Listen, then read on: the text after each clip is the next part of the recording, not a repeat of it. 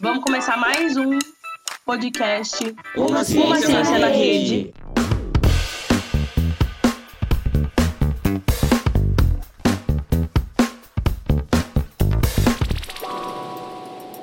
E eu tenho uma coisa para falar para vocês, pessoas que estão nos escutando, que nos seguem nas nossas plataformas.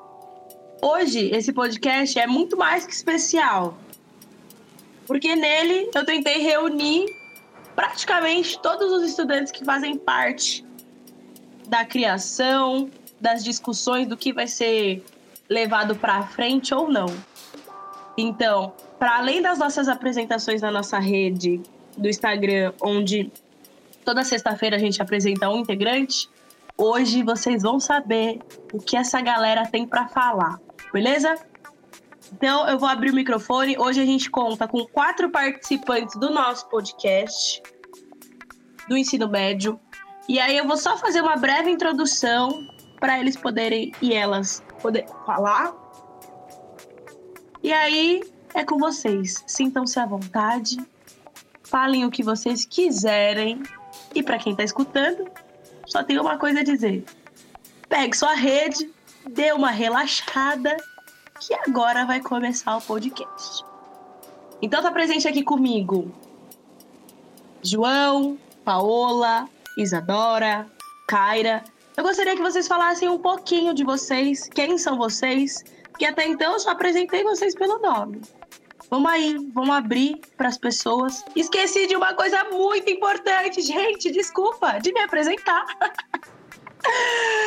Meu nome é Tainá, curso Ciências Sociais na Unesp aqui de Marília. Finalmente, chegando aos finalmente dos finais do meu curso. Não vi essa hora chegar nunca e finalmente parece que chegou. E hoje eu comando aí, comando não, mas hoje eu faço papel de mediação dessa galera que tá aí para falar o que bem quiser, o que bem entender. Vamos começar. Quem gostaria de começar, gente, se apresentando? Posso sortear? Vamos na sorte? Então vamos aí, vamos começar. Você, João, o que, que você tem para falar pra gente? O que, quem você é? O que você faz? O que você pretende? Conta um pouquinho pra gente. Olá, boa noite, boa tarde, bom dia. É, meu nome é João, tenho 17 anos. Eu sou aluno do terceiro ano do ensino médio do, da Escola Baltazar. Estou é, aqui já faz quase meio, mais de meio ano aqui participando do PIBIC, dos podcasts junto com o Tainá e o pessoal, resto do pessoal. É, no final do ano, ou daqui dia 8 praticamente, vou fazer os vestibulares para medicina. E acredito que fazendo parte do, desse projeto amplio meus horizontes, com novas perspectivas das pessoas, né? É, encontrando pessoas novas, ideias novas. E é isso. É isso, João. Eu acho que começamos bem, não é mesmo? Começamos bem. Acho que a gente pode até separar uma partezinha desse podcast para vocês darem dicas, aflições do que vocês pensam sobre essa etapa aí, desse tal vestibular de sete cabeças. E beleza. E você, Isa? Quem é você? Conta o que você quiser contar pra gente neste momento. Esse momento é seu. Oi, gente, eu sou a Isa, eu tenho 17 anos, eu estou no terceiro ano do ensino médio na escola Baltazar e eu pretendo cursar fisioterapia. Gente, a Isa é ótima, né? Já apresentou para vocês quem ela é, mas ligados que eu ainda vou fazer a Isa falar mais aqui nesse podcast, hein? Lembrando que hoje a gente está seguindo e pilotando essa nave aqui sem roteiro, sem manual de como faz, do que é para fazer. Então, Kaira, e aí? O que, que você tem para falar pra gente? Oi, eu sou a Kaira da Sena, tô no último ano da Escola Baltazar, ou pelo menos é pra Sena, não sei se eu vou passar. Um, pretendo prestar vestibular, né, de psicologia. Eu acho também. O começo, como eu falei pro João e pra Isa, começamos bem. Ainda falta a gente escutar a Paola, né, gente? E aí, Paola? O que você tem para apresentar pra gente? Oi, gente, eu sou a Paola, eu tenho 16 anos, sou estudante da Escola Baltazar aqui de Marília, igual todos aqui, estou no último ano e no começo do ano que vem eu pretendo prestar o vestibular da Unesp para pedagogia. Como vocês puderam perceber, coincidências aqui não existem. Eles sim, todos estão no último ano, todos estão passando por esse perrengue. Mas vamos começar a esquentar mais essa, esse debate? Vamos lá? Porque eu, eu gosto de debate, viu? Não vou mais ficar falando para cada um falar. Eu acho que quem tiver opinião para dar, quem tiver sugestões para fazer, por favor, abra seu microfone. Então vamos começar, né? Eu acho que começar não, mas vamos dar continuidade ao nosso podcast. Gente, para quem não sabe, para quem, para galera de casa aí que tá escutando nosso podcast, surgiu essa ideia da gente fazer o podcast pelo menos com quase todos, na verdade seria todos, mas não deu, então quase todos os integrantes do podcast, principalmente os integrantes que são nossos estudantes do Baltazar. É, a gente decidiu separar alguns temas para vocês, para a gente discutir, né? Para ter aquele, aquela interação coletiva. E aí surgiram alguns temas que eu acho que seria interessantíssimo a gente discutir. Primeiro, e por quê? Porque a gente já falou um pouco sobre eles em outros podcasts e achamos que talvez não tenha sido suficiente ou talvez trazer sob outras perspectivas e outras formas seja mais interessante ou mais agregador para tudo isso. E aí, galera? Eu gostaria de começar a falar sobre um tema que eu acho que mexe com todo mundo. Eu acho que não tem uma especificidade. Mexe mais com um, mexe mais com o outro, não. Eu acho que esse tema, né, esse assunto que a gente vai introduzir agora mexe com todo mundo, não só com a gente que vai discutir aqui, mas com qualquer pessoa que esteja escutando esse podcast, em qualquer lugar que estiver. Então, esse tema, eu digo que ele mexe com todo mundo porque é um assunto que está em todo lugar, né? Principalmente quando você acorda e decide como é que você vai sair de casa. Lembrando que ainda estamos numa pandemia, então, a quarentena ela é necessária, principalmente para quem pode, fique em casa. Nunca se esqueçam disso. Mas eu tô falando do padrão de beleza. Tá, Tainá, o que que isso tem a ver? Bom, que que isso tem a ver? Por que que é, por que, que é um tema que todo mundo sente, um tema não, uma coisa que todo mundo sente, se sente afetado por. Simples. E quando você se olha no espelho, tecnicamente, você não é parecida com aquela pessoa que te vende que você precisa ser. Então, muitas pessoas, elas não se enxergam em rótulos de produtos. Então, shampoo, condicionador, maquiagem, roupa. E aí eu queria saber, o que vocês acham sobre isso? Será que existe um padrão de beleza Será que existem vários padrões de beleza? Ou que, na verdade, a gente deveria quebrar todos esses padrões e ser quem a gente quiser ser? Acredito que, como que a Tainá falou, toda vez que você acorda de manhã, se, olha no espelho e fala de que jeito eu vou sair na rua. Mas acredito que o ponto de padrão de beleza é, se encontra no local onde que você vive. Praticamente é o estilo de vida e o local, é, a região onde você se encontra a, é, o redor da sociedade onde você vive, os amigos, a convivência social, a escola, a, o trabalho. Enfim, se você, por exemplo, se você vai sair para o trabalho, é, você é um advogado, você tem que sair de terno para você participar de uma audiência. Se é um médico, você tem que atender as, o, os pacientes de jaleco ou com uma roupa um pouco mais social, né? Acredito eu. Ou, enfim, você é um engenheiro, você tem que estar com roupa de segurança para participar de. É, participar das obras da, da sua empresa. Mas na parte mais social em si, quando você vai sair na rua para se divertir com os amigos ou com a família, é, influencia o meio onde você vive.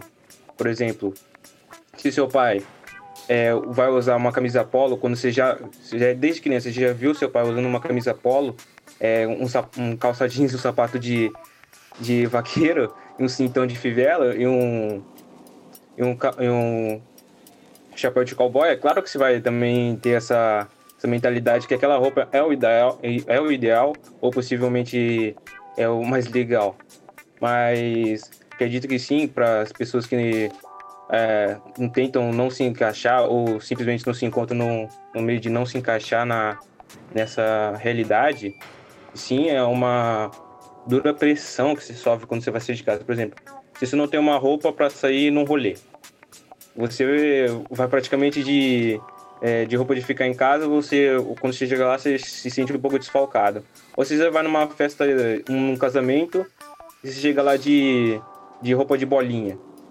Nada a ver, né? Porque pô, ou você vai no você vai no enterro e você chega com com, com uma frase deixa eu pensar é, algo muito extravagante num, num, num cemitério, no, no enterro, assim. Acho que é, tem que se. É, tem que ser, antes de você sair para qualquer lugar, se você tem que. Toda vez que você acorda de manhã, você pensa assim: nossa, se eu vou para aquele lugar, eu vou vestir tal roupa daquele jeito, para se encaixar naquela situação. Mas existe muitas pessoas que não se encaixam, não tem essa. É, não querem se encaixar. Não, não que não querem, mas sim eles sofrem essa pressão para se encaixar nesse modo de vestir ou modo de estilo de vida, entendeu? Eu, eu entendi, João. É só uma coisa que me fica muito pegando assim. Primeiro, dessa, das, do que você colocou, é que a primeira coisa, assim, eu percebo, agora falando na maioria da sociedade brasileira. Ai, gente, eu tô, posso ser muito radical com esse meu comentário. Desculpem se ofender alguém, mas. A gente nunca parou para pensar que nós vivemos num país tropical, galera. tipo, a gente vive num país tropical. Então, por que a gente ainda segue padrões europeus de terno e gravata? É um exemplo, tá? Não tô dizendo que, nossa, vamos parar de. Não, eu entendo sim que as profissões elas têm suas formalidades. Não estou desmerecendo nenhuma profissão por isso. Entendo sim que o médico, o enfermeiro, todo profissional da saúde tem a relação da higiene, principalmente pelas roupas que eles usam. Agora, eu fico muito pensando assim na questão de juízes, de advogados. Será mesmo que a roupa ela define caráter? Será mesmo que a nossa vestimenta ela define se aquela pessoa ela está preparada ou não? Essa é a minha primeira pergunta. A segunda, é. né? O, o meu segundo questionamento é em relação a que a gente precisa ir muito mais além da, da, das nossas vestimentas, né? Porque assim, esse exemplo que você falou, né? É, do velório e tal. Existem muitas culturas, e aí isso vai muito de encontro com o começo da sua fala, você disse, eu acho que é o local que a gente se encontra, é, ele acaba moldando como é que a gente vai se vestir, ele acaba moldando nossas vidas. Eu acho que é muito complicado, porque existem várias culturas que o velório é para cantar, é para dançar, é para vestir colorido, é para vestir o branco, né? E aí fica muito nesse questionamento. Então, a primeira coisa, estamos pensando que vivemos num país tropical? a segunda. Não, então, no, ah, pode falar. Cortando você um pouquinho, na, na parte Não. do país tropical, é, é, quando uns três anos atrás eu ia com o meu tio, que também é advogado, para umas audiências aqui no estado de São Paulo.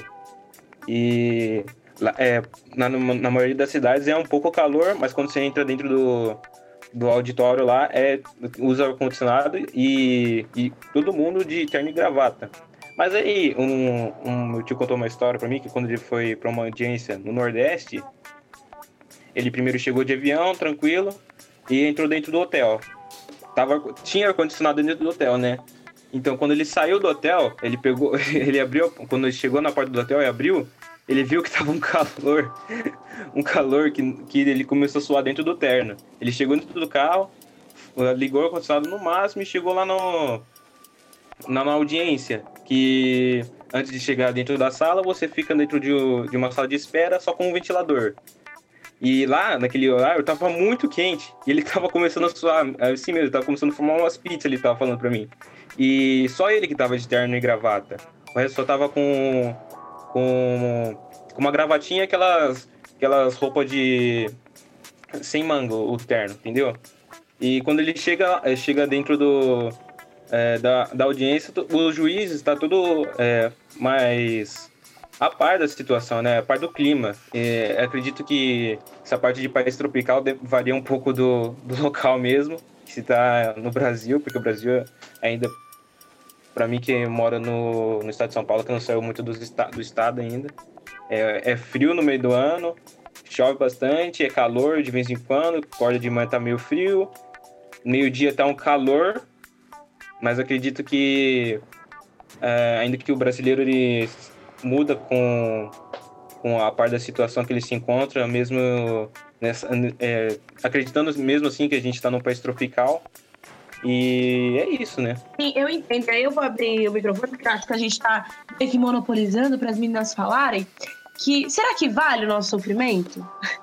Eu acho que essa é a primeira pergunta que a gente deve fazer quando a gente está falando sobre padrão de beleza, né? Porque agora, tirando mais ou menos o foco sobre as vestimentas também, com as vestimentas, mas será que vale todo o sofrimento que a gente passa por conta desse tal padrão de beleza?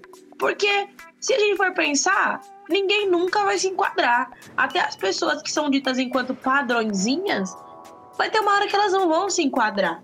E aí, será que vale? Uma coisa que eu acho que se encaixa muito nesse assunto foi uma onda que teve nesses últimos dias, acho que semana passada, da Lipoled. Eu não sei se vocês chegaram a ver, que é tipo pessoas magras fazem essa lipo para ficarem com a barriga definidinha como se tivesse feito academia, fica com os gominhos. Uhum.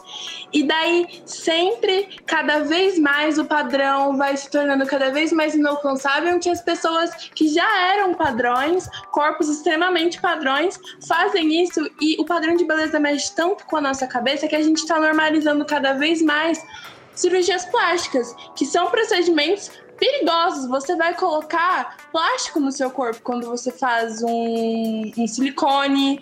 Quando você faz uma rinoplastia, também tem complicações. Tem uma menina que eu vi que ela fez um silicone e em um peito ficava sempre dando a mesma infecção e ela não conseguia tirar porque se tirasse ia ficar pele, só pele. E daí foi um, um estresse para ela, que ela tinha que drenar, o peito dela inchava. E a gente tá normalizando cada vez mais isso, e isso é muito perigoso pra sociedade. Eu acho que a mídia influencia bastante, né? Sei lá, algumas pessoas mostram que você tem que ser assim, assim e assim. A gente acaba é, com a nossa autoestima lá embaixo, né? Igual eu falei no outro podcast essa questão de se comparar Porque com as pessoas. cada vez mais é passado um padrão ideal pelas, pela internet. Cada vez menos você vê corpos reais e mais esses corpos que, que tem plástica, que às vezes edita no FaceTune.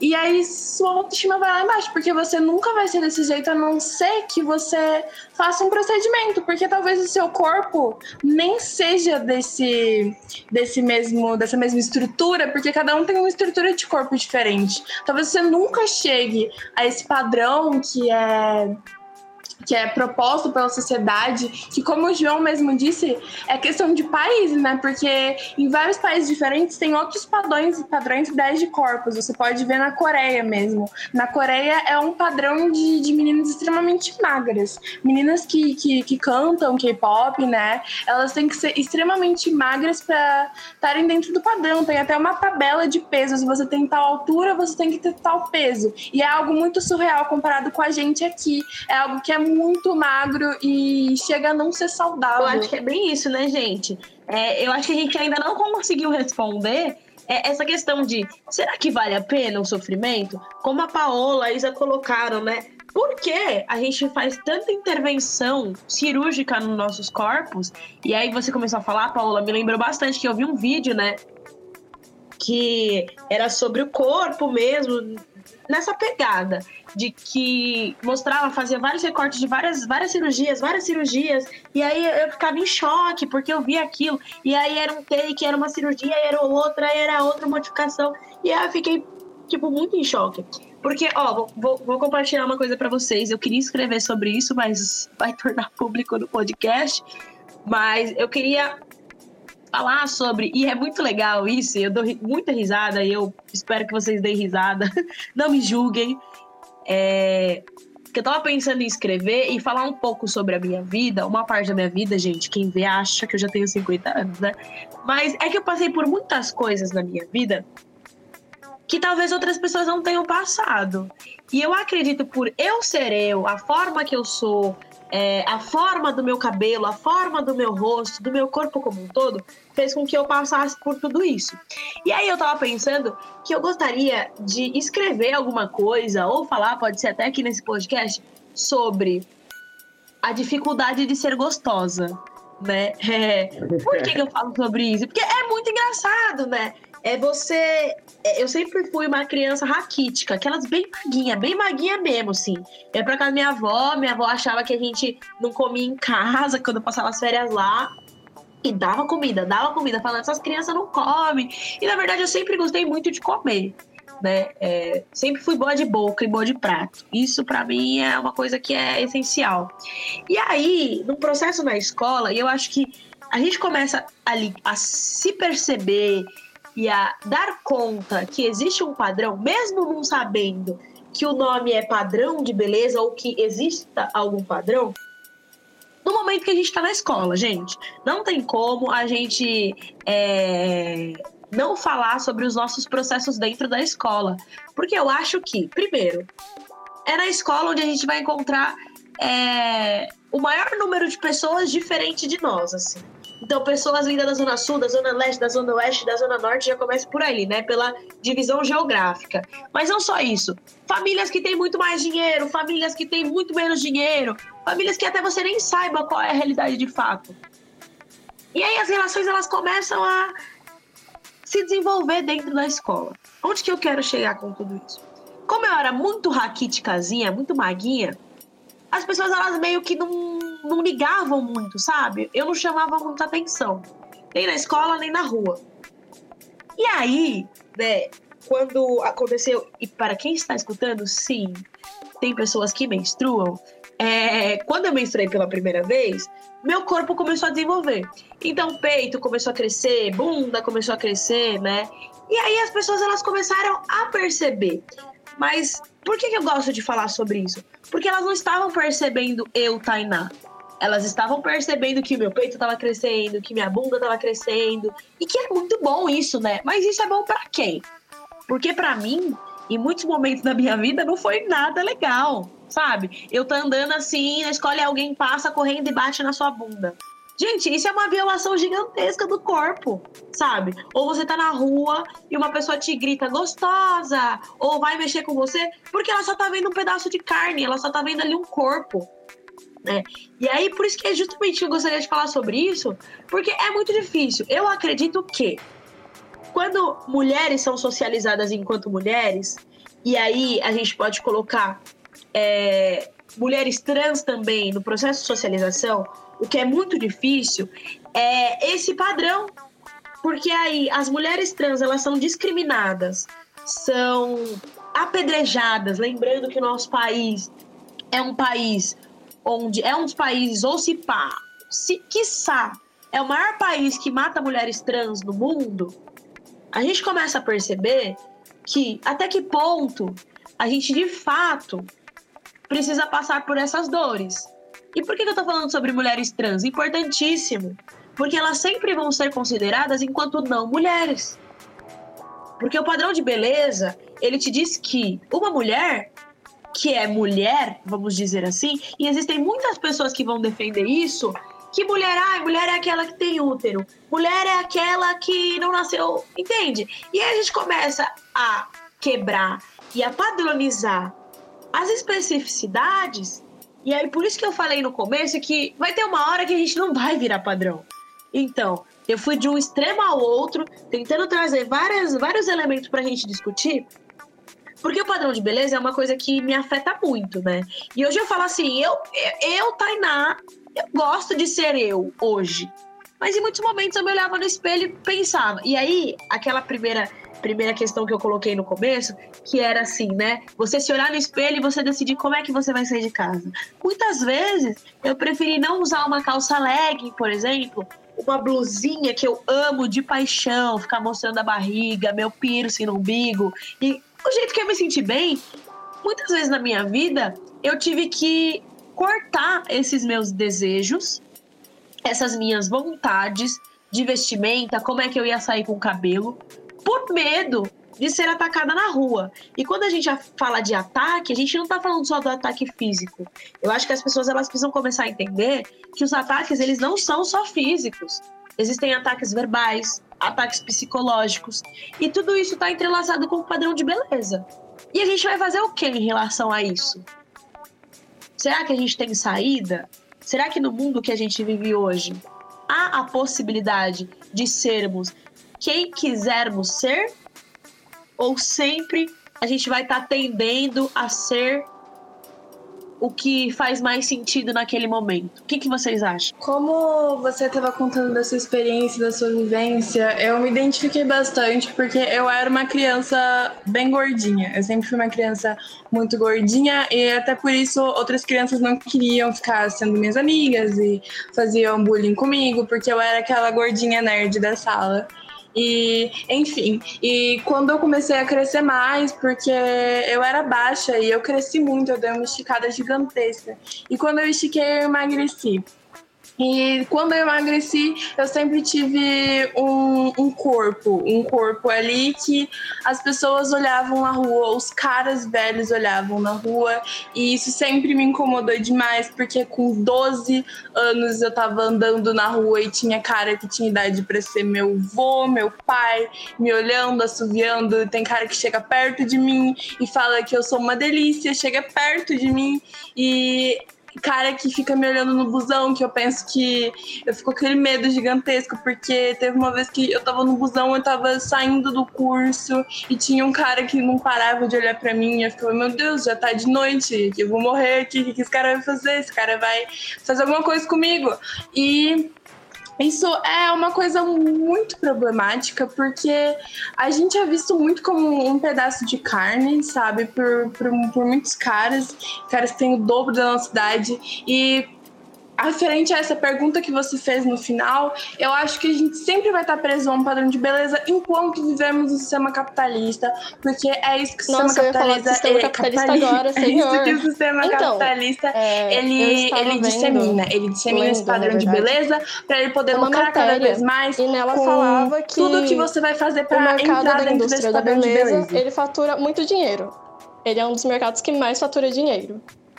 Aí, nessa matéria, é, estavam falando sobre cremes para você não ter ruga, para você parecer mais jovem, para você parecer uma adolescente, essas pessoas mais velhas, enfim.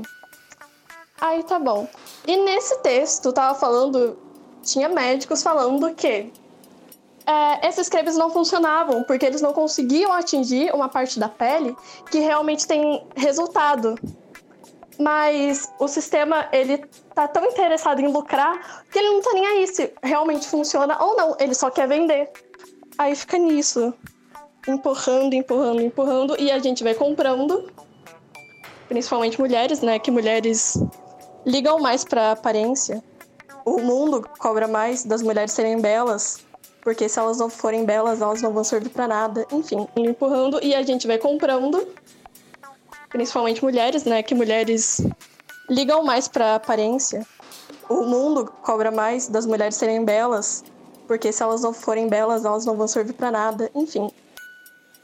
É, como que as indústrias elas vêm se desenvolvendo justamente é, como demanda do capital, né? Então quer dizer, não é porque isso é muito doido, né, gente? Olha como é uma cadeia mesmo, é um ciclo vicioso.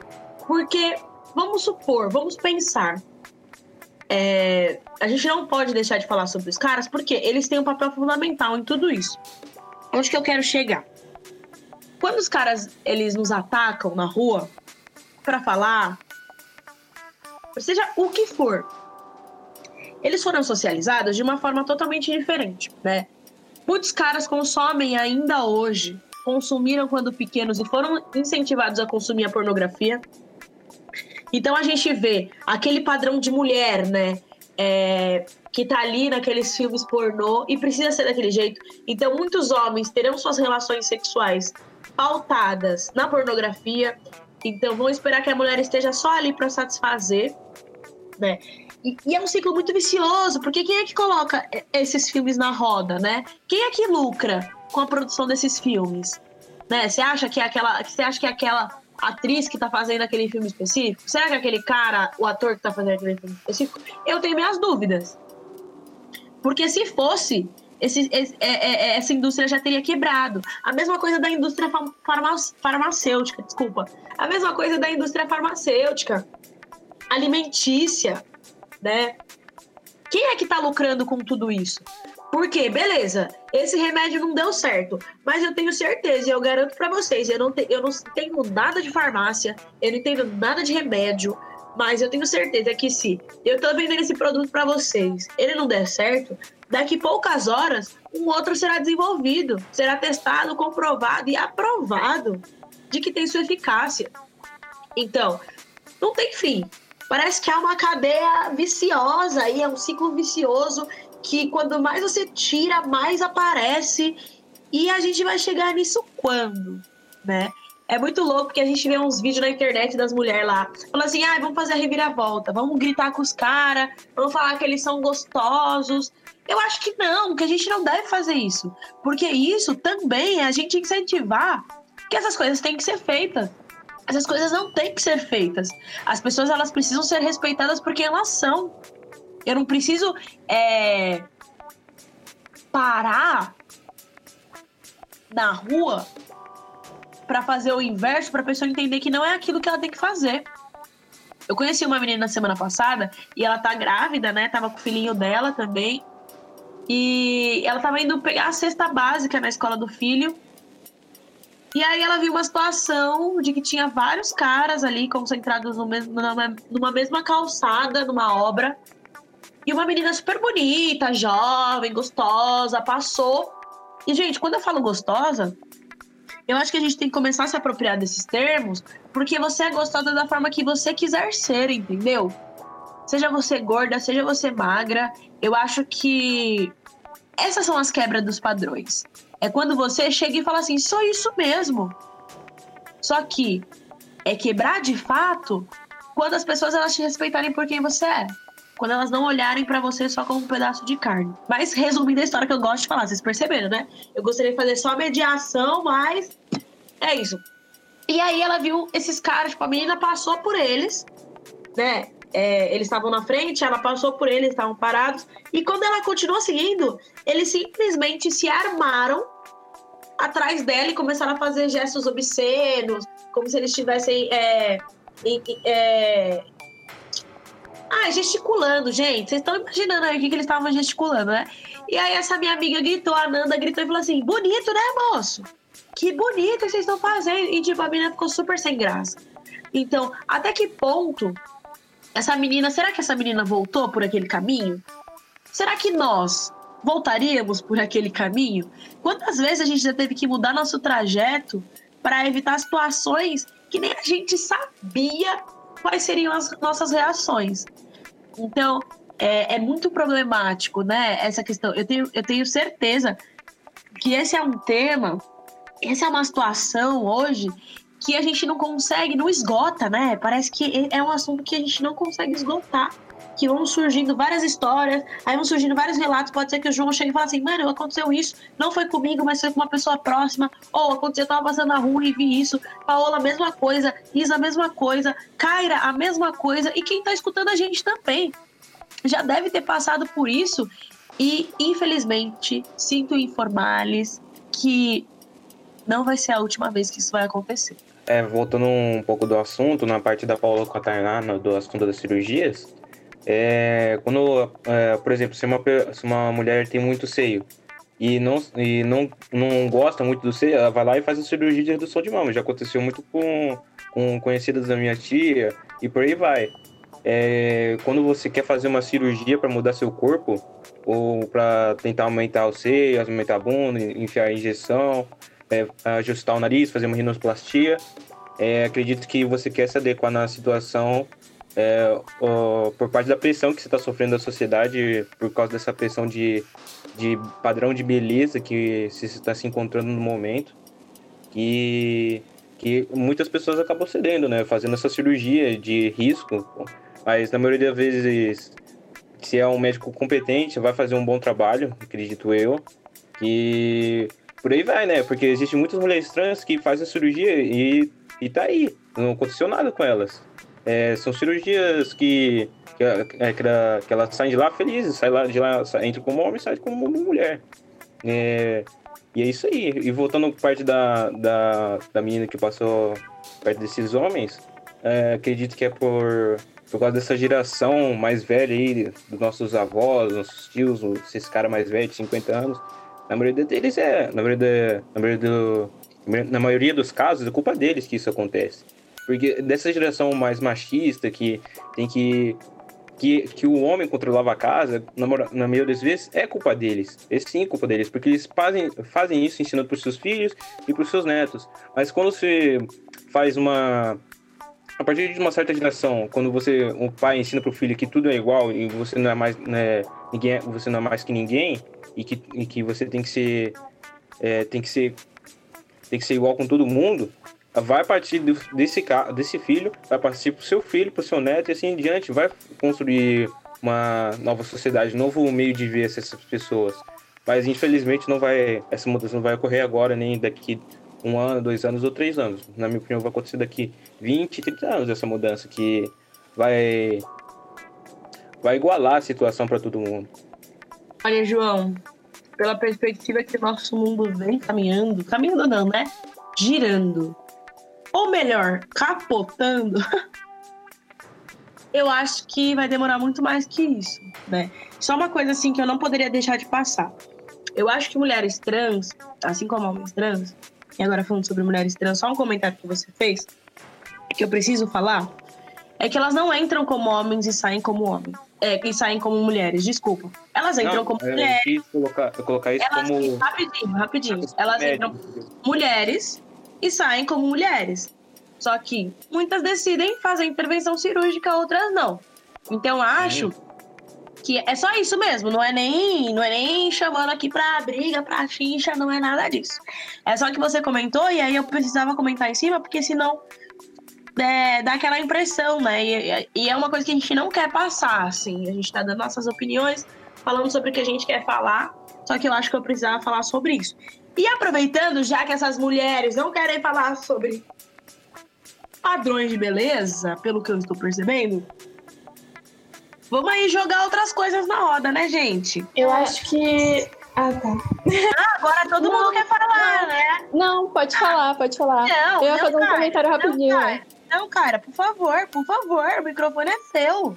Não, eu queria. É... Como que eu posso dizer? É contar uma história e nessa história pegar e meter outra para fazer um pensamento. É, quando eu tava no primeiro ano, eu tava esperando meu pai na esquina do Baltazar, na esquina de baixo. Aí eu tava com uma menina e um menino. Aí eu estava esperando meu pai, todo bonitinho, criancinha, jovencinha. E meio que saiu um cara do bar que tem do lado da escola e passou pela gente e falou com esse menino que estava do meu lado. Aí ele pegou e falou assim se podia deitar no chão. Eu acho que ele estava bêbado, possivelmente. Aí, ok. Aí ele pegou e meu amigo pegou e falou assim: faz o que você quiser.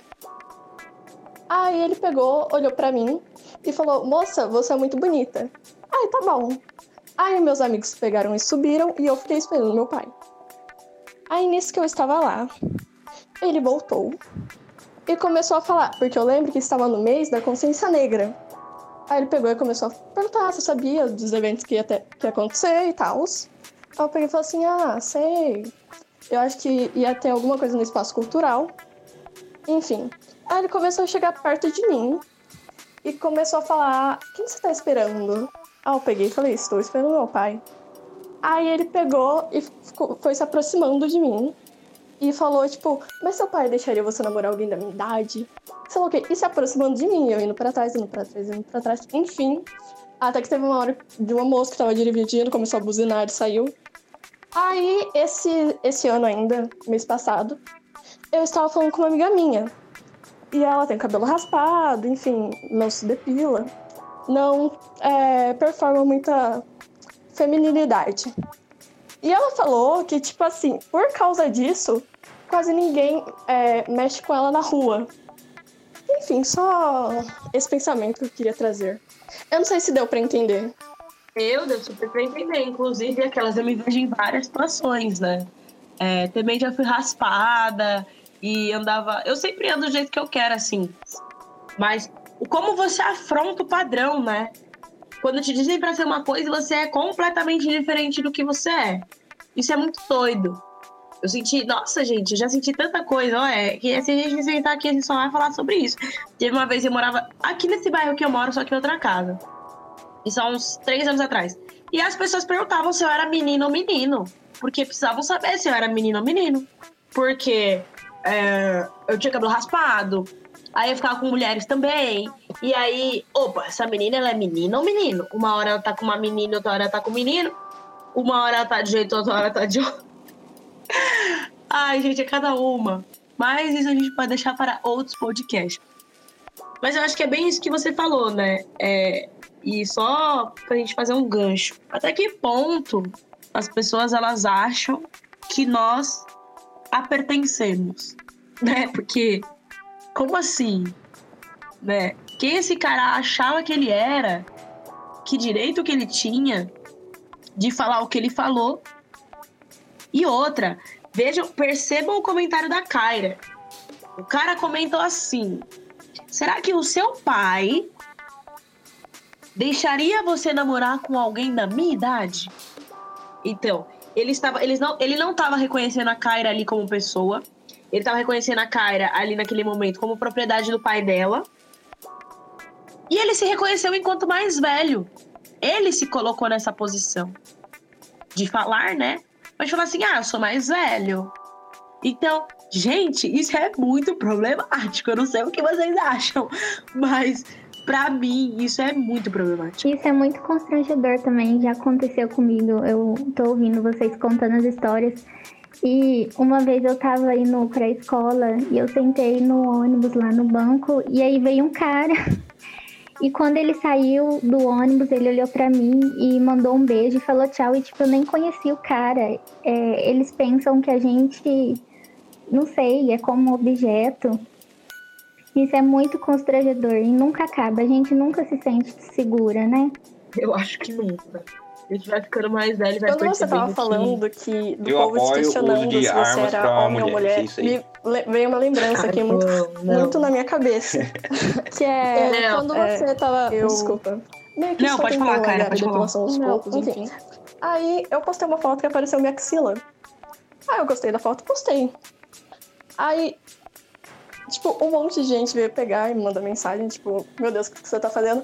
Só que um menino pegou e falou assim: é, você é trans? Aí, tipo, me veio muito legal, tipo, é, mulheres não têm pelo, sei lá. Se eu mantenho um pelo no meu corpo, eu quero ser. É, fazer uma transição de gênero. Aí, tipo, me veio muito legal, tipo, é, mulheres não têm pelo, sei lá se eu mantenho um pelo no meu corpo, eu quero ser. É, fazer uma transição de gênero. Gente, Você... conto ou vocês contam? não, é muito isso. Eu conto ou vocês contam? Que a galera ainda não se tocou que todo ser humano tem pelo, né? Gente, é. quem não tem pela criança, gente, falou, isso é criança. muito problemático. E além de tudo, infantilizam o corpo de uma mulher, velho. Isso é... é isso que eu ia falar, mano é, parte desses moleques aí que é muito sequelado, é, acredito, eu tenho, acho que eu tenho um amigo meu que ele ainda não tem pelo no corpo. não sei porquê. O cara só tem pouco cabelo ainda. Mas ele não tem pelo. E quando ele fica estressado, ele cai o cabelo da, do, do, da cabeça dele. É mais por culpa desses moleques sequelados de pequena idade. É isso, gente. É... Como. Nada, não. Pode falar. Não, pode falar, mas como que a, a, que ponto chegamos, gente? A que ponto nossa sociedade chegou de primeiro infantilizar todos os corpos femininos e feminilizar todos, todos, todos, todos. São todos infantilizados. a mulher ela não pode ter pelos, a mulher ela tem que usar isso, a mulher ela tem que usar aquilo. É, isso me lembrou muito aquele caso do Masterchef das crianças, o infantil, Masterchef Júnior. Só teve um no Brasil, enquanto em várias outras partes do mundo. E não, não é desmerecendo o nosso país.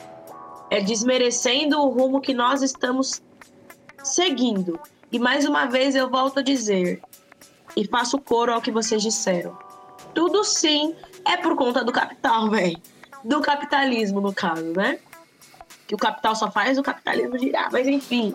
Porque, gente, só teve uma edição e aí vocês me perguntam, para quem não assistiu, tá, Tainá, por que você teve uma edição? Porque tinha uma participante, uma menina de 11 anos, se eu estiver enganada, ela devia ter até menos. Ela foi rechaçada, galera, na internet. A galera, tipo, passava os episódios, a galera chovia, os caras chovia de comentário. Ai, essa gostosa, já dá pra ela. Ai, que não sei o que, essa menina não sei o que, vem cozinhar pra mim na minha casa. Gente, olha, olha que nível Nossa, gente que horror. Em rede nacional. Percebem? Então, assim, a gente não tem pudor. As pessoas, elas não têm pudor. Simples assim. Elas acham que a internet é terra de ninguém, a minha vida, assim como a de vocês, é terra de ninguém. E elas podem falar o que elas quiserem, podem achar o que elas quiserem. E aí de vocês, se você falar um A, um B, um Z, um Y, um E. Nossa, gente, é muito complicado. Em relação a isso, eu queria comentar sobre muitas pessoas que julgam porque tem umas criancinhas que usam a mãe veste ela com roupa curta e muita gente fala que isso atrai a atenção de pedófilo, como se fosse culpa da mãe. A mãe, ela não tá querendo fazer nada, a criança tá ali sendo uma criança, usando as roupas que ela se sente confortável, sem contar que quando vem achando que é um elogio, fala, nossa, mas a tua filha já tá com um corpão, né? Tem lá 10 anos, chega, nossa, mas a tua filha tá, tá ficando corpudinha, tá ficando com um corpo bonito. Isso, isso não é um elogio e cada vez é mais preocupante, porque eu vi no Facebook também postagem de uma mãe que a criança tinha Facebook, né? E aí veio um cara mais velho falar com ela e começar, tipo, a falar um monte de coisa, perguntar um monte de coisa da vida dela, querendo querendo entrosar, sabe? Ela perguntava se era amigo da mãe dela, falava que não, ele tava querendo, tipo, perguntar se ela já namorou, se ela já fez alguma coisa. Tipo, era uma menina menos de 10 anos, pra ter uma ideia. Então, tipo, isso é uma questão muito preocupante, porque agora as crianças não podem fazer nada, as crianças não podem ter redes sociais porque é perigoso. As crianças não podem usar roupa curta, porque senão vão olhar com, com, com outros olhos para uma criança. Caramba, é uma criança, sabe? Eu não sei como que as pessoas conseguem. Eu não sei, é, é muito revoltante. Resumindo, né, pá? É, tipo, as crianças, elas não podem ser crianças. É, eu acho que é bem isso, assim. É, eu, eu costumo dizer que a nossa idade infantil é a nossa principal idade, idade de desenvolvimento. E a gente poda as crianças de uma forma, de uma forma que elas não podem mais criar, né? Elas não podem mais vestir a roupa que elas quiserem, elas não podem mais ter o cabelo que elas quiserem, porque senão sempre vai ter alguém que vai apontar o dedo e falar: ah, olha como ela é diferente, né? É, as crianças, elas não podem ser crianças. E se a gente tá construindo um mundo e agora tô maximizando tudo, generalizando tudo mesmo, se a gente tá aí construindo um mundo onde a gente não deixa as crianças serem crianças, sinto muito. Mas pessoas virem com esses comentáriozinhos, as crianças serão o futuro. Futuro de quem? Futuro para quem? Porque se for assim, gente, o mundo já tá perdido, já tá capotando. Se continuar dessa forma, o mundo só vai capotar ladeira abaixo, né? Então é muito louco como que a gente consegue é a partir de um tema específico. Olha que coisa doida, né? Pra galera que tá escutando aí em casa. A partir de uma situação específica, de um tema específico, e para quem não sabia ainda, a gente definiu, né? Falar sobre padrão de beleza, feminismo liberal, intolerância social. e a gente ainda não introduziu é, esses dois outros temas, de introduzi-los, de falar, olha, agora estamos falando sobre isso. Mas em todas as nossas falas, a gente falou sobre isso. E eu gostaria de se dar continuidade aí, né? E aí?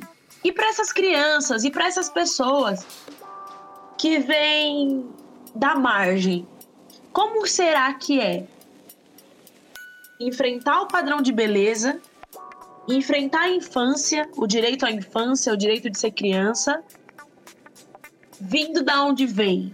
Então, vindo de uma estrutura familiar que a gente pode não conhecer ou pode conhecer, onde não é aquele padrão familiar que nos empregam, né? Então, uma mãe, um pai, seus dois filhinhos felizes, né?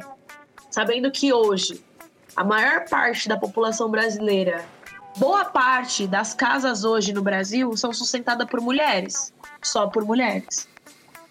É, como é que a gente enfrenta padrões de beleza? Como é que a gente fala sobre feminismos? Como é que a gente fala sobre questões sociais a partir dessa perspectiva? O que vocês acham? Porque só para colocar aí para a galera que está em casa, escutando a gente, é, vocês perceberam que no começo, né, todo mundo se apresentou enquanto estudante do Baltazar. O Baltazar ele é uma escola pública estadual aqui da cidade de Marília, interior de São Paulo. Só que a re realidade do Baltazar, pelo que eu vi, e eu frequentei pouco o Baltazar porque tivemos tudo isso que está acontecendo em relação à pandemia, a estrutura do Baltazar é diferente. As relações que se dão no Baltazar, elas são diferentes de outras escolas que eu frequentei aqui na cidade de Marília e em outros lugares mesmo ela sendo uma escola pública, mesmo ela sendo uma escola estadual, mesmo ela tendo todos os problemas que ela tem, ela ainda é um pouquinho diferente de outras escolas. Então, o Baltazar ele ainda é diferente do Batistão, Baltazar que é uma outra escola aqui, galera. Baltazar ele ainda é diferente do Augusto Neto. Baltazar é ainda diferente do Nivandro. O Baltazar ele ele tem a sua peculiaridade, mas aonde que eu quero chegar? Como a gente consegue trocar essas ideias a partir das margens e a partir das perspectivas de outras pessoas? O que, que vocês acham? Sabemos aí, sim, que existe uma divisão. A gente não pode não citar que há uma divisão de um recorte, não uma divisão, mas um recorte de gênero, há um recorte de classe, há um recorte de raça quando a gente está falando sobre isso. E eu quero que a gente comece a pensar um pouquinho mais sobre. O que, que vocês acham, hein, galera? O que, que vocês têm aí para dizer? Seja da perspectiva do padrão de beleza, seja da perspectiva do feminismo, dos feminismos liberais, seja da perspectiva da intolerância social ou das classes, né? Aí só introduzindo rapidinho, pra, se alguém não estiver entendendo o que eu tô falando, porque eu só tô jogando os temas no ar. Então, quando a gente fala dessa intolerância social, que foi um tema muito que bem proposto pela Isa, quando a gente está falando sobre essa superioridade de pessoas. Vamos afunilar aí esses termos, né? A superioridade da, das divisões das pessoas. Como é que a gente sabe que uma pessoa é superior à outra? Ou como nós nos enxergamos inferiores a outras pessoas. É isso quando eu tô dizendo, quando eu falo sobre intolerância social. Ou sobre os feminismos liberais, né? Como é que eu digo que uma mulher venceu e a outra perdeu? Como é que eu digo que pautas foram alcançadas por específicas mulheres enquanto outras ainda estão lutando, pedalando, nadando para chegar ao mínimo dessas pautas, né? É sobre isso que a gente está falando, viu, galera? Para quem está chegando agora, para quem está se acomodando na sua rede, no seu sofá, na sua cama para escutar o nosso podcast. É sobre isso que a gente está falando. É, você, Tainá, falou bastante, muitos assuntos agora, né? Muitos temas. É... Vamos voltar um pouco no, na parte do Baltazar. Acho que o Baltazar tem uma peculiaridade em comparação às outras escolas aqui de Marília, porque é, você tem os alunos que de baixa classe é, os alunos que não conseguem passar de ano é, nas escolas particulares e vão pro, pro Baltazar. E também tem os alunos que é, tem trabalho de tarde e precisam de uma escola que vai até meio-dia as aulas. E por isso que acho que tem muitas, tem muitas coisas novas no Baltazar, muitas pessoas diferentes. Realmente, tem muitas pessoas diferentes na, no Baltazar em comparação às outras escolas que eu já passei, né? Tem, tem os mano, tem os nerdola, tem, tem as pessoas diferentes. É, muito, literalmente muitos grupos em cada sala, desde o primeiro ano até o, o terceiro. Também tem os, os, as crianças do, do fundamental. E é um diferenciado, né? Porque quando você entra nesse, num tipo de escolas assim, é, você já tem esse. Você cria um novo. nova visão de mundo, de como que pode ser, né? É, você cria. Ó, você perde essa intolerância que você já vem trazido de casa, de outros lugares, quando você chega dentro desse, desse tipo de ambiente. Bom, dando uma abertura ao que você disse sobre o feminismo liberal, que muitas mulheres alcançam oportunidades enquanto, enquanto outras estão ali se matando ainda. Eu acho que é uma boa deixa para a gente começar a falar sobre o feminismo liberal.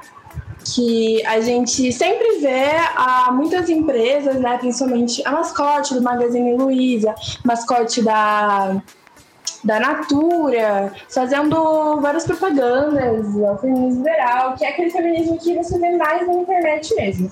Que é aquele de você aceitar seu corpo e você não se deixar levar por homem, você vai, você consegue, empoderamento feminino e tudo isso. E um dos grandes exemplos que se é dado para o feminismo liberal é a Margaret Thatcher, que foi a primeira ministra, né, mulher, que ela foi da Inglaterra, né? E muita gente acha tipo, muito incrível, né? A Margaret Thatcher, meu Deus do céu.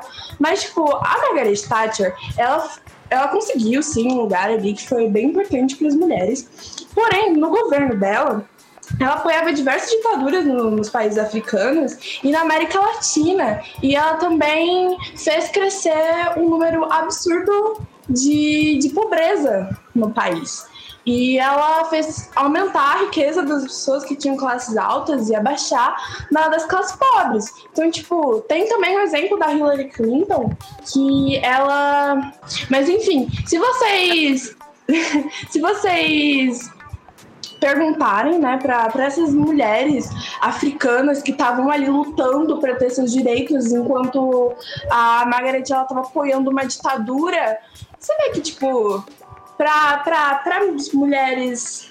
Então, se você vê o lado você vê só o lado que a Margaret conseguiu ser uma primeira-ministra e alcançou esse objetivo, sim, é uma coisa muito boa, só que também foi péssima para as mulheres latinas, para as mulheres africanas que estavam ali sofrendo, para a população, não só para as mulheres em si. E, tipo, o feminismo liberal é uma coisa que, que prega muito girl power e aquela mulher chefona, que eu vejo que a gente pode dar muito como exemplo. Você pode ter como exemplo no Diabo Veste Prada, que foi um filme que mostrou muito o poder feminino, porque era uma mulher que estava no poder de uma revista e ela era super chefona, assim, e tal. E muita gente admira muito ela. Só que, tipo, ela abusava muito da, da menina que entrou para trabalhar lá. E, tipo, isso acontece em vários lugares, tanto em empresas, como você vê, tipo, empregadas domésticas, elas são muito abusadas pelas patroas. E isso parece que a gente desfoca um pouco disso, que parece que esse feminismo liberal, ele foca muito em empoderar as mulheres, que as mulheres vão conseguir, as mulheres vão conseguir estar em cargos muito bons e tem problemas que realmente a gente precisa observar que não são muito focados nesse aspecto. Mas eu acho que só é, complementando o que você disse, pá, já tô te chamando de Paola. Eu vou falar Paola. É, isso é muito doido, né? Como é que a gente endeusa, glorifica, premeia algumas mulheres, enquanto outras a gente nem toca no assunto. Falando, trazendo só um pouquinho aqui, mais para perto da gente, âmbito Brasil, né? Relações Brasil é, como as mulheres elas se veem, né? Tem uma série que é muito boa no Instagram para quem tem essa rede. É, busque lá a série Confinada. do Leandro Assis. É um cartunista muito bom. E ele vai, ele traz muito, é, é, ele traz muito essa, essa perspectiva, mesmo não falando, olha, a gente está falando de é, feminismo liberal. Para quem está aí chegando agora também, a gente diz, né, quando a gente fala sobre feminismo, e eu preciso falar sobre isso, por quê? Porque a galera acha que feminismo só existe um, né? Feminismo é feminismo e ponto e acabou. Feminismo é aquele que quer destruir o homem e as mulheres querem estar no poder. Repito, não tem nada a ver com destruir o homem, mas sim, as mulheres precisam e elas estarão no poder. Tá? É só um adendo aí que eu estou dizendo. Por que, eu estou falando isso? Não, não estou sendo radical. Em um país, em um mundo onde mulheres recebem três vezes menos ou até mais do que isso, menos do que um homem, e aí mulheres negras acabam recebendo três vezes a menos do que a menos da outra mulher não negra, a gente precisa falar que sim, precisamos ocupar os lugares de liderança e vamos fazer isso. Isso não significa que a gente vai destruir o homem, gente. Pelo amor de Deus, a galera retorce tudo, né? É uma coisa muito engraçada. Por que eu tô falando sobre tudo isso? Porque a gente fala sobre vários e diversos feminismos, né? Então eu sempre gosto de falar dele nos plurais. Porque existem várias ondas, né? É, que vão defender coisas específicas. É o que eu gosto de pensar. E aí, trazendo para o âmbito Brasil, assim, recorte Brasil, é muito doido pensar sobre uma situação que é, acho que é uma das situações mais escancaradas do nosso país. E por que, que eu tô falando do Confinada, do Leandro Assis? Porque ele vai trazer a vida de uma mulher rica, né? Fazendo seus stories, mostrando como a vida é positiva, como é tudo e tal. E ele mostra o, o o fundo, né? O que acontece para que toda essa positividade dessa mulher ocorra. Então, ele vai mostrar a empregada dessa mulher, ele vai mostrar a família dessa mulher que trabalha, né? E como a situação e a relação é colocada. Por que, que eu tô falando Brasil? Porque eu tô falando que existem várias mulheres hoje que contratam outras mulheres para limpar as suas casas. e que isso não seria um problema se nós, enquanto sociedade, reconhecêssemos que o trabalho doméstico ele precisa ser respeitado e reconhecido. Ele não é valorizado, assim como outros trabalhos. Ele não é, ele na real ele é totalmente menosprezado. Então, o quanto menos você puder pagar, você vai chorar e você vai pagar menos. Então, você não dá valor para aquele trabalho, você não dá valor para aquela pessoa que você está empregando. E lembrando que a maior parte, se eu não me engano, mais de 90% hoje das pessoas que são trabalhadoras domésticas, empregadas domésticas, são mulheres. São essas mulheres que estão limpando as suas casas. São essas mulheres que estão fazendo a sua comida. São essas mulheres que cuidam dos seus filhos enquanto os delas ficam em casa sozinhos. Porque ela precisa levar, né, o de amanhã. E problema nenhum. Vários filhos se viram sozinhos. Só que aí, você, mulher que emprega, você tá pensando nessas outras mulheres? Ou você só vai pensar nela no final do ano, quando você dá uma cesta básica e um dinheirinho a mais para falar assim: compra um negocinho pro seu filho. Porque são essas mulheres que estão criando seus filhos. Né? Então, porque, por isso que eu tô trazendo o Brasil assim. Acho ótimo esse exemplo que você trouxe da Margaret Thatcher, porque ela é um, é um símbolo, assim, né? Do feminismo liberal, mas aí por isso que eu falo feminismos, porque tem o interseccional que tenta abranger todas as mulheres, né? Sejam elas quem for, né? É, mas a a, o exemplo da Margaret Thatcher ele é muito importante porque ele não só, ela não só é um símbolo de que sim, as mulheres elas podem sim conquistar o cargo de primeira-ministra, de chefe de estado. Elas podem. Nós tivemos esse exemplo aqui no Brasil e a gente derrubou a primeira mulher por ela ser mulher. Eu gosto de dizer isso porque é isso mesmo. É... A Margaret Thatcher, ela apoiou muitas ditaduras. Ela apoiou genocídio. Ela apoiou matanças, ela apoiou, ela apoiou fome. E aí, será que vale todo esse papel? Será que vale todo esse poder enquanto você só está pensando no seu, na sua nação? Lembrando que a Inglaterra, ela usurpou, né, o, o, os estados ingleses aí, o Reino Unido, né, é, ela usurpou, ela despropriou, desapropriou várias outras terras. Ela roubou, ela tomou várias outras terras. E ela apoiou, sim, com que a escravidão acontecesse, a exploração acontecesse. Será que vale a pena mesmo esse poder? Então acho que é muito importante você trazer sobre isso, Paula, porque muitas vezes a gente só vê, tipo, olha lá, ai que linda, ai, ainda bem que essa aí conseguiu, eu vou conseguir também. Isso não significa que é uma coisa boa a partir do momento que você subjuga outra pessoa, não. Seja em qualquer papel, qualquer cargo que você estiver. Porque é muito fácil chegar e falar assim, ai, vamos fazer, vamos falar por esse podcast aqui. Somos em quatro mulheres e um cara que tá aqui fazendo podcast. João, Paola, Isa, Kaira, Tainá. E aí somos todas amigas, somos todas irmãs, sororidade. Poxa, gente, na moral mesmo, eu busco pensar que sororidade não existe aquelas. Deve existir sim no dicionário. Às vezes as pessoas elas tentam, tentam é, desenvolver essa tal da sororidade, mas eu ainda, ela ainda não chegou aqui na minha casa. É isso que eu gostaria de dizer. Ai, eu ia falar sobre exatamente sobre sororidade, que é a sororidade seletiva. Porque é muito fácil você pegar e falar que ai, as mulheres têm que ser. Têm que ter uma sororidade e tal. Só que você só vai ter essa, entre aspas, irmandade com alguém que você vê igual a ti, sabe? Não sei se você tá entendendo. Alguma coisa assim. Sororidade é uma coisa muito.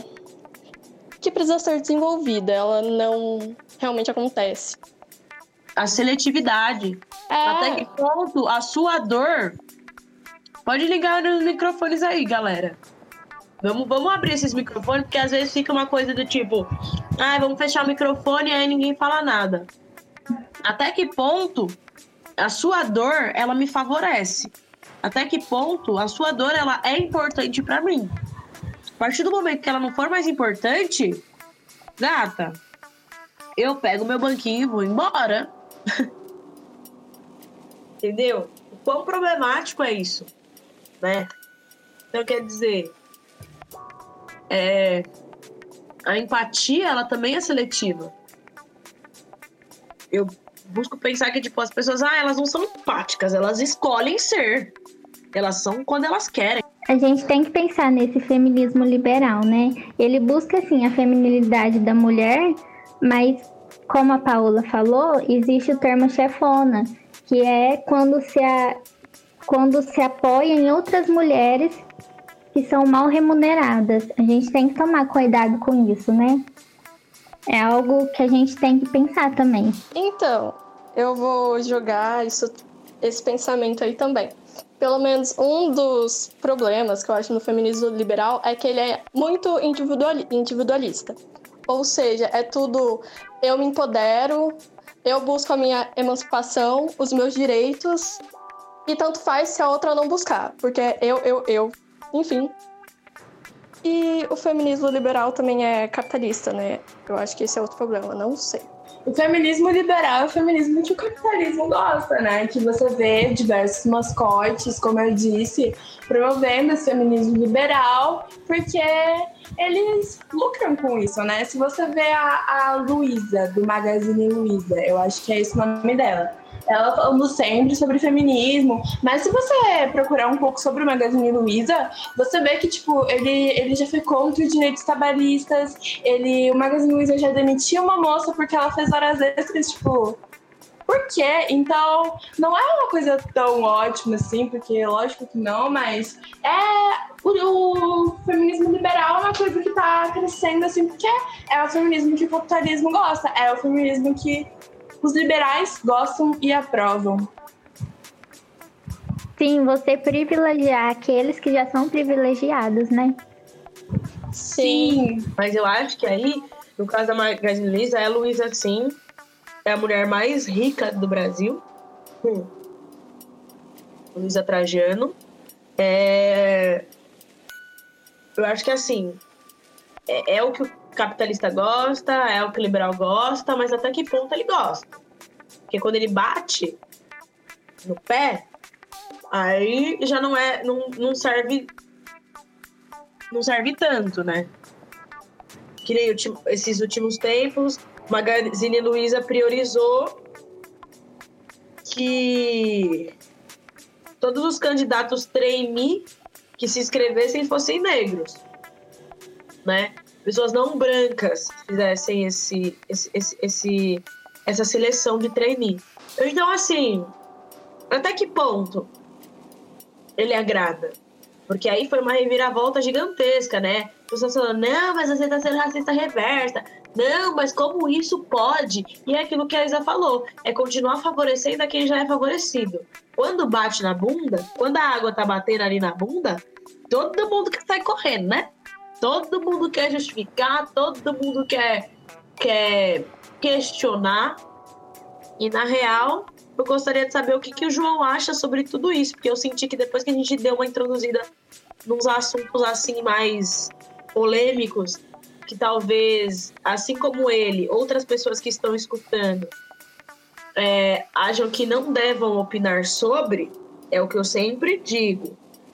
Homens devem e vão participar sim desse debate, porque precisam saber o que está sendo debatido, precisam entender que quando falamos de feminismos, a gente também está falando sobre homens, porque quando a gente fala sobre feminismos, estamos falando sobre processos de socialização, estamos falando porque homens também são cobrados dentro de todo esse sistema. Então, para a gente seguir para os nossos finalmente, a gente acabou não conseguindo falar especificamente sobre tudo, mas eu acho que a gente falou sobre tudo.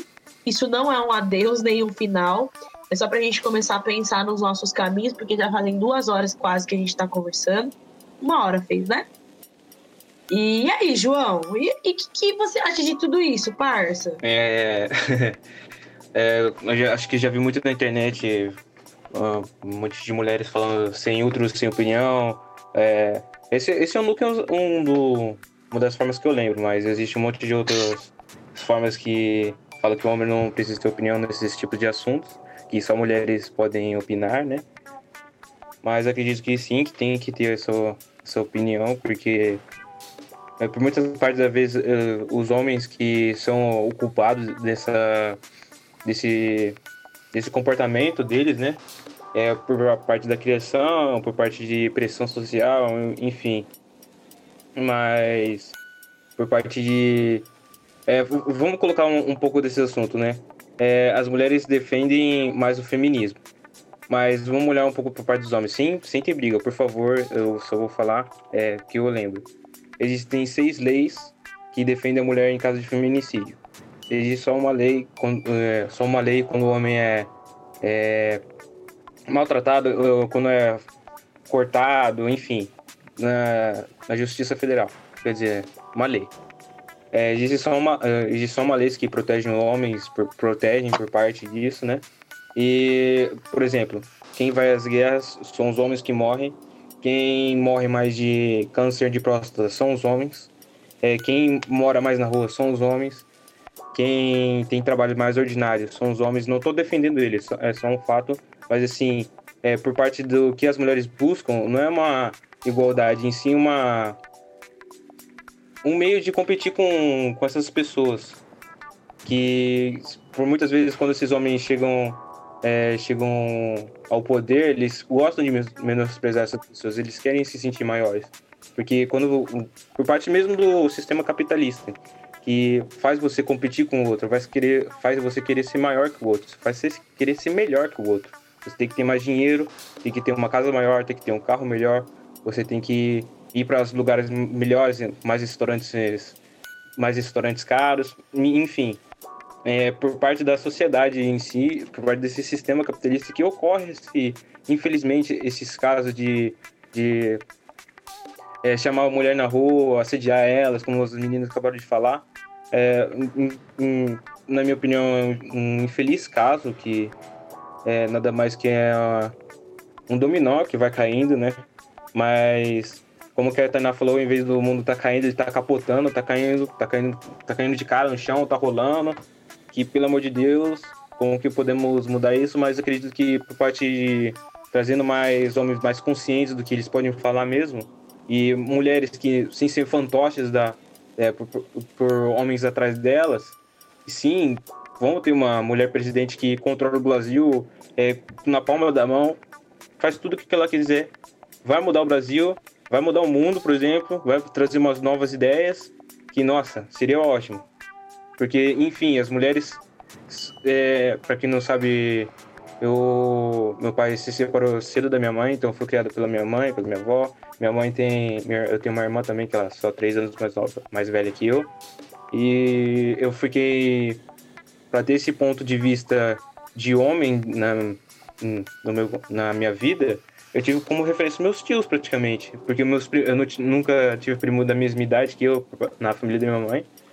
Que meus tios, que a maioria deles moram em São Paulo. Eu tenho o meu tio aqui que mora em Marília comigo, que eu, eu falei anteriormente que ele é advogado.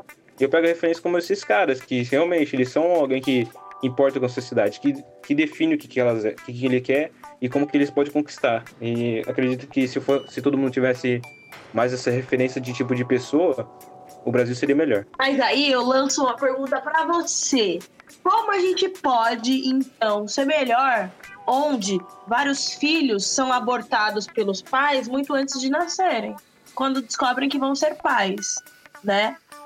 Aí, mais um dado, você falou que os homens são eles que mais sofrem com câncer de próstata. É, de fato. Só vocês têm próstata. Mas eu nem sei se já olha, gente, minha biologia tá péssima. Mas eu gostaria de dizer que isso acontece porque os homens são socializados para não se cuidarem né, para não se limparem, se higienizarem, e aí causa esses problemas com toda essa certeza. O homem, é só depois também... de 50 anos, ele vai no urologista para saber alguma coisa sobre próstata. É o famoso exame do dedinho, né? Tem que enfiar o dedo lá dentro. E aí? Mas agora, para quem não. Não, totalmente, para esses machos que, que quer manter essa postura, atualmente não, não necessita mais desse exame. É outro exame, é um exame de de sangue, se não me engano, que você vê se você tem ou não. Olha aí. Na, nem eu sabia uns meses atrás que era isso. Na minha opinião, Mas era. Por que, que você acha? Por que, que você acha que tiveram que desenvolver um outro exame? Porque os caras bateram no pé, estão morrendo mesmo. Sim. Entendeu? Porque não quer fazer um exame de toque. Mas aí, João, você vai me desculpar. As mulheres também, muitas delas sofrem. Morre de, de, de, de é. de mama. Minha mãe é também deve de mama. Não só isso. Embora tenham mais de cinco leis referente à segurança da mulher, se essas leis de fato funcionassem, Seria a ótimo. gente não teria subido na quarentena o número de feminicídios. A gente não teria subido nos últimos 10 anos o número de feminicídios no Brasil. Então, sinto muito. Mas essas leis elas podem estar no papel, mas elas não funcionam. Por que, que elas não funcionam? Porque não adianta a gente só ter lei que assegure. Porque quando a mulher chega lá na delegacia para fazer um boletim de ocorrência, tudo vai ser considerado. Ai, mas você estava sozinha? Ai, mas você bebeu? Ai, mas você estava usando essa roupa? Ai, só faltou a pessoa dizer. É por isso que você foi assediada.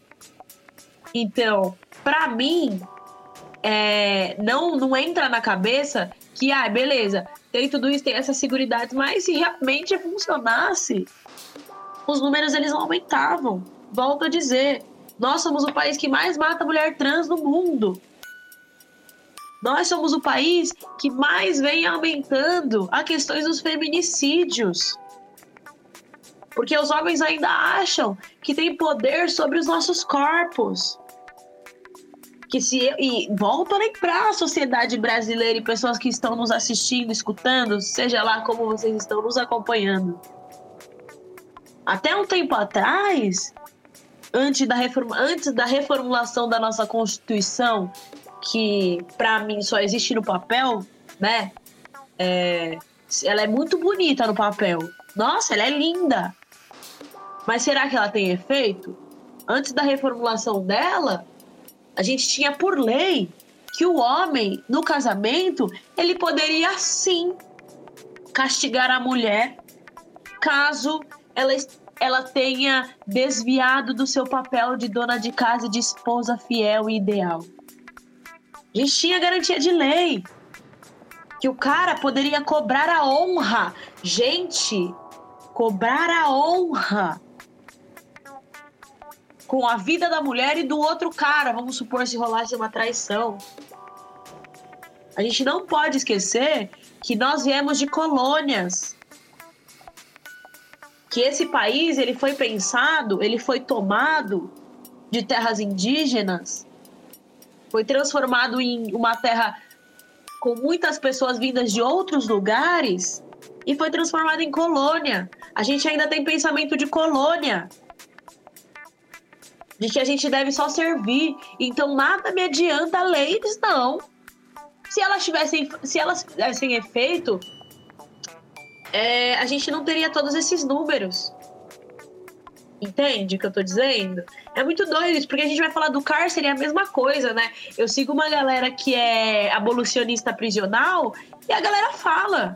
Se cadeia realmente fizer sentido, se pena de morte realmente fizer sentido, vamos pegar o exemplo dos Estados Unidos, não teríamos tantas pessoas no, no corredor da morte. A gente não teria superlotação de cadeia, não, pô. A gente tem que começar a ver por outra perspectiva. E eu acho sim, João, que as pessoas elas têm que ter outros exemplos, outros papéis masculinos dentro de casa. E que bom que você foi criado por mulheres. eu também fui. É, e que bom que você teve esse, esses outros papéis. No seu caso foi o seu tio, no meu caso foi o meu irmão mais velho. Só que aí a gente também tem que falar por essa galera que acaba abandonando. E ó, que surpresa! A maior parte da galera que aborta hoje no Brasil não são mulheres. A gente já deveria estar falando de aborto social há muito tempo porque a gente tem um grande número de pessoas de, da população brasileira que não tem o nome do pai no registro. E a gente não está falando sobre isso. Então, quando eu falo que é para os homens falarem e se identificarem nessa discussão, é para a gente começar a discutir até que ponto vocês sofrem até que ponto é cobrado de você, João, que você tem que ser forte? Até que ponto é cobrado de você que você não pode chorar? Até que ponto tem que ser cobrado de você que você precisa ser másculo, sim, que você precisa ser macho, sim, e se precisar abusar, tem que abusar, sim. Por quê que essas cobranças existem? E essa reflexão eu acho que serve para todo mundo que está nos escutando, para a gente como um todo, né? É, a gente precisa falar sobre isso. Como eu digo, é, e como eu disse no começo, é um assunto que parece que não tem fim, né? A gente, a gente entra em um, sai de outro e vai entrando em outro e parece que a gente tá indo pro mesmo lugar. Então, por isso que eu te fiz essa pergunta, né? E aí tu fazendo pra galera de casa. A gente precisa pensar sobre isso.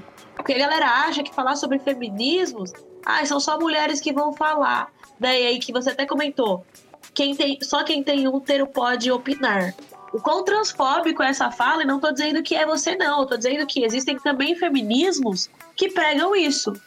Só o útero pode dizer. Só o útero pode sentir. E aí, galera? E aí, o que, que a gente faz? Percebem que é muito mais além do que os, o que se vê. Ó, oh, Gostaram, né? Eu peguei de uma música. é, por parte da. Como, você falou, Tainá, que.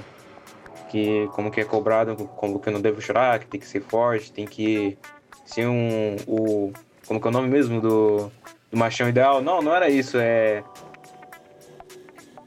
Enfim, é, esqueci o, o, termo, como que eles estavam usando na internet, mas é o macho ideal que eu esqueci. É, Acho que quando meu pai se separou é, da minha família, eu não entendia muito bem porque ele fez isso, né? Sem contar muito por parte pessoal, mas eu não entendia muito bem porque ele fez isso. E acho que demorou um bom tempo para entender que ia ser eu, minha mãe, minha irmã e por parte da minha avó, né?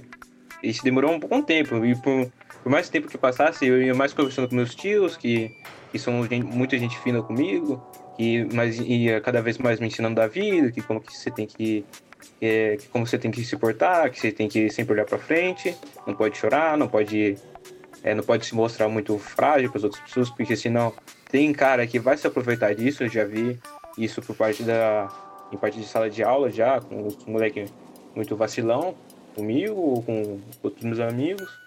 Mas acredito que quando você tá numa sala de aula e se, se encontra numa maioria que tem moleques, eu já fui numa sala de aula onde que tinha cinco moleques, numa sala de 40 pessoas, e os outros 35 era tudo garota. Ou numa sala que tinha 20 garotos e, e as outras seis eram meninas. Então, quando eu tava nessa sala de só de garotos, é, era um pouco várzea, né? Porque era muitas zoeiras, o cara gosta de, de fazer muita piadinha com, com isso, mas quando você.